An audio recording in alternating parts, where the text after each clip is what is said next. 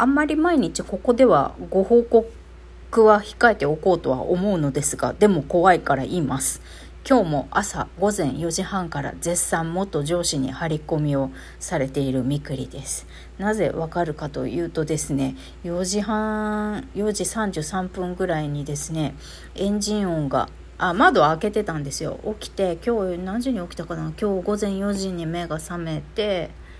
えっと換気のために窓を全部開けましたまだ外暗いですよだけどなんかバーンってエンジン音4時半4時33分くらいに聞こえてでおややと思ってみたらやっぱりあの疑わしきシルバーの車が今日もそこにありましたね。ということで週6日もう、えっと、日曜日以外はあ散歩絶対行かねえぞと決めたみくりです。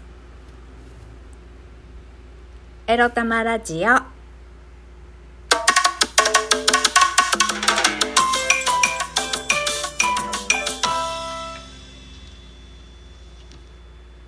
皆様、おはようございます。毎日、あの、実はスキヤの混ぜのっけ朝食大好きでですね、食べたいんだけれども、今さっき言ったように、4時半から張り込みされてるから、じゃないですか。でも、すき家のその朝メニューは午前5時からしか出てこないんですよ。だからやっぱりすき家に行くことはできなくって家で調理するしかないまずのっけ朝食をと思ったみくりです。はい。まあ、あの、ちょっとやっぱり怖いんですよ、毎日。あの、顔を合わせないにしてもね。あんまりそこ気にしすぎちゃいけない。ああ、今日も来た、今日も来たって思いあの、なんか怖いことに意識を向けちゃいけないとは思うんですけれども、ただ、ただ、あの、警察にね、なんか出す時に記録としてね、やっぱり毎日何時に来たとかなんとか記録残しておかんとかなと思って、一応何時、何時にもう車があったとか毎日そういうのを記録やっぱしとこうと思ってやってるんですよ。でもやっぱそうしたら意識しちゃうじゃないですか。あ、今日は何時から来てたとか。今日昨日もやっぱり朝日曜日もねドキドキしながら本当に来ないから本当に来ないかなと思ってドキドキしながら朝散歩行ったしやっぱり日中家に引きこもってても来てないかなみたいな。まあ自分がねいついつあ外出したいなって思った時に日曜日でもね多分来ないと思うけど本当来て本当に来てないかなとかってちょろちょろね窓から駐車場を見下ろしたりとかね。やっぱり気になっちゃうんですよね。はい。まあでもあんまりあのそれを言い過ぎるとねリスナーの皆さんもあの心配かなと思うので、だってリスナーの皆さん超愛があるし、いつも優しいし、私のことサポートしてくれてるから、あんまりこういうの言い過ぎたら心配になっちゃうかなと思って、あの、毎日ね、こういう今日も何時から張り込みされてますとか言わない方がいいかなと思って、今日、くらいまでにしたいと思います。えっと、私も毎日、毎日っていうか、まあ不安な中で生きてるっていうことで、ご理解いただければと思います。はい。では、えー、っと、気持ち切り替えて、今日のテーマに参りましょう。皆さん、月曜日来ちゃったけどね、いいんだよ。今日から頑張ろうって思わなくていいから、ああまあ、月曜来ちゃったから、まあ、タラタラやってくか、みたいな感じでね、始めればいいし、そんな気分でね、まあ、みくりのラジオでも聞いてやるからと思って聞いてやってください。はい。では、今日のテーマはこちら今日もアパートの内覧行ってきまッシュについてお話しします。あ、その前にお便りいただいておりました。えっとね、愛知さんから、そうそう、紹介させていただきます。あの、私がね、えー、っと、内覧のこといろいろ言ってたから、あの、お便りいただきました。愛知さんからありがとうございます。愛知さん、えっと、もしかしてメッセージいただくのって初めてでしょうか？それともお久しぶりでしょうか？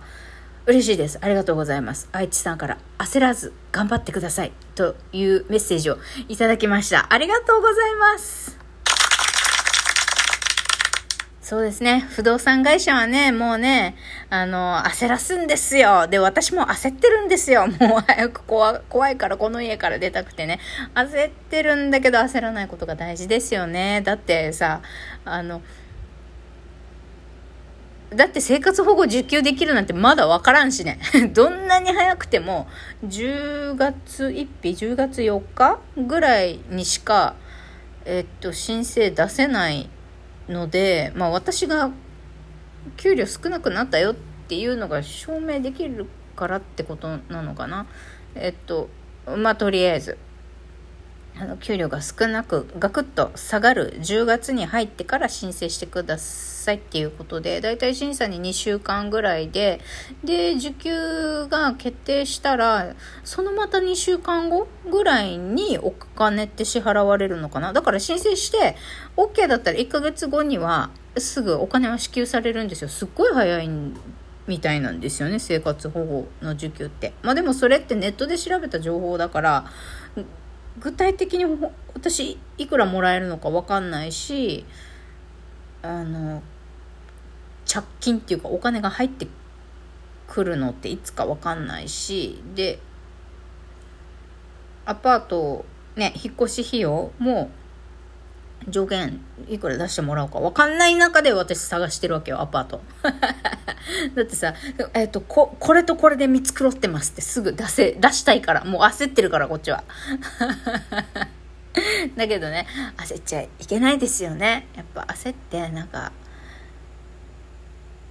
判断ミスったりとかそれはしたくないしやっぱり私の第一希望としては猫と住めて浴槽があって無料 w i f i ついてる家なんだよね。だから無料 w i f i ついてればうん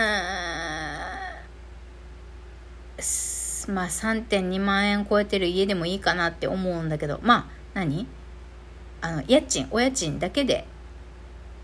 3万円以内に収まってまあ教育費入れちゃうと4万1000とか4万2000とかいっちゃうところでどうにか決めたいかなと思うんですよ。ねまあ、住宅の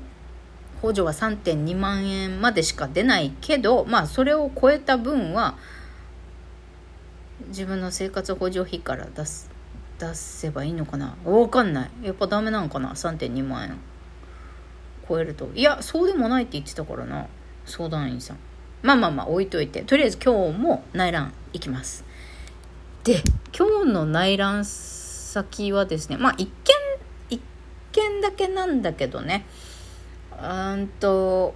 ペットの飼育頭数の制限がないペット OK のアパート。でもちょっと古いタイプで今私が住んでるみたいなあの沖縄にたくさんあるような、まあ、外人住宅って呼んでるんですけど昔建てられたあのアメリカ仕様のねコンクリート作りのお家のことを外人住宅って沖縄で言言ってるんですけど、まあ、今それが流行っててここ10年15年ぐらい流行ってるのかなそういう建物、まあ、特に外人住宅と呼ばれてる戸建ての建物が流行ってるんですけど、まあ、そこのそれを改装して、まあ、カフェとか、まあ、なんかアパレルショップだのなんだの、えっと、外人住宅をお店として店舗として、えー、賃貸契約するってていうのが賃貸外人住宅の店が流行ってるってわけでもないんだけどあれなんでだろうね？なんで外人住宅のあの家はさ店舗に事業用として使われるのが流行ってんの？改装しやすいからとかかな。まあよくわからんが。とりあえず私も今あの結構古い築60年の沖沖縄では古い方に入るのかな？わかんないけど築60年のリフォームされた外人住宅仕様のアパート。に住んでるんですよ。ちょっと沖縄でも珍しいかな。こんなに古い外人住宅って大体戸建てで戸建てで賃貸出されてるんで、まあ、事業用とか普通の一般住宅用とか戸建てで出されてるものが多いんですけれども、まあ、私のは集合住宅になっていて、まあ、結構ボロボロなんですよ。見た目ね。一応な中はちょっとリフォームされてるから壁とかはちゃんとペンキ塗ってあるからまあ綺麗は綺麗なんですけどえっと今日私はその似たような外人住宅仕様のアパートか集合住宅。そこを、まあ、似たようなタイプの家をね内覧してきます。え、っとそうね。でそこが今よりちょっとちっちゃいくらいかな。いやもうね家の掃除できないからさうんと、家の掃除できないし、基本ね、うつがひどくなってくると、本当にね、人間として生きていけなくなってくるんです。なんて言うんだろうな。掃除できない、お風呂入れない。まず、うつの人って動けないんですよ。ベッドから出れない。もう無気力で。無気力で、もうベッドからまず出れないので、本当は朝散歩行くっていうことを毎日やるのもきついんですけど、だから、あ、そう。だから、私が散歩できているのは、本当に猫のおかげなんですよ。にゃんこたちがね、毎朝、おやさくれよ、みくれって、にゃーって泣いてくれるから、あの、やっぱ愛しい存在のためにね、あ、私、頑張って起きなきゃ、うーんって起きてるって感じなんですよ、毎朝。うだりーみたいな。だから起こされても1時間2時間もうちょっと寝さしてよってぐずぐずぐずぐずやってる時もあるんですよ。だけど、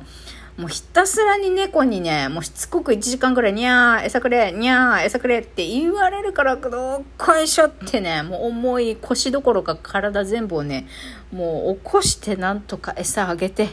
よし、起きれたから、あ、散歩行くぜっていう感じで行ってるっていう感じなんですよ。そう。だからどうしても猫、一緒に連れてけるアパートがよくってでも私の近隣エリアあんまないんですよね。だけどまあどうなるかわかんないけどあのいい物件であるといいなという期待を込めてね似たようなタイプの ちょっとちっちゃいお家。でちょっと家賃がねあのお安い家。でもね w i f i ついてないんだよな。インターネット工事しないと入れられないっぽそうなんだけどとりあえず今日も内覧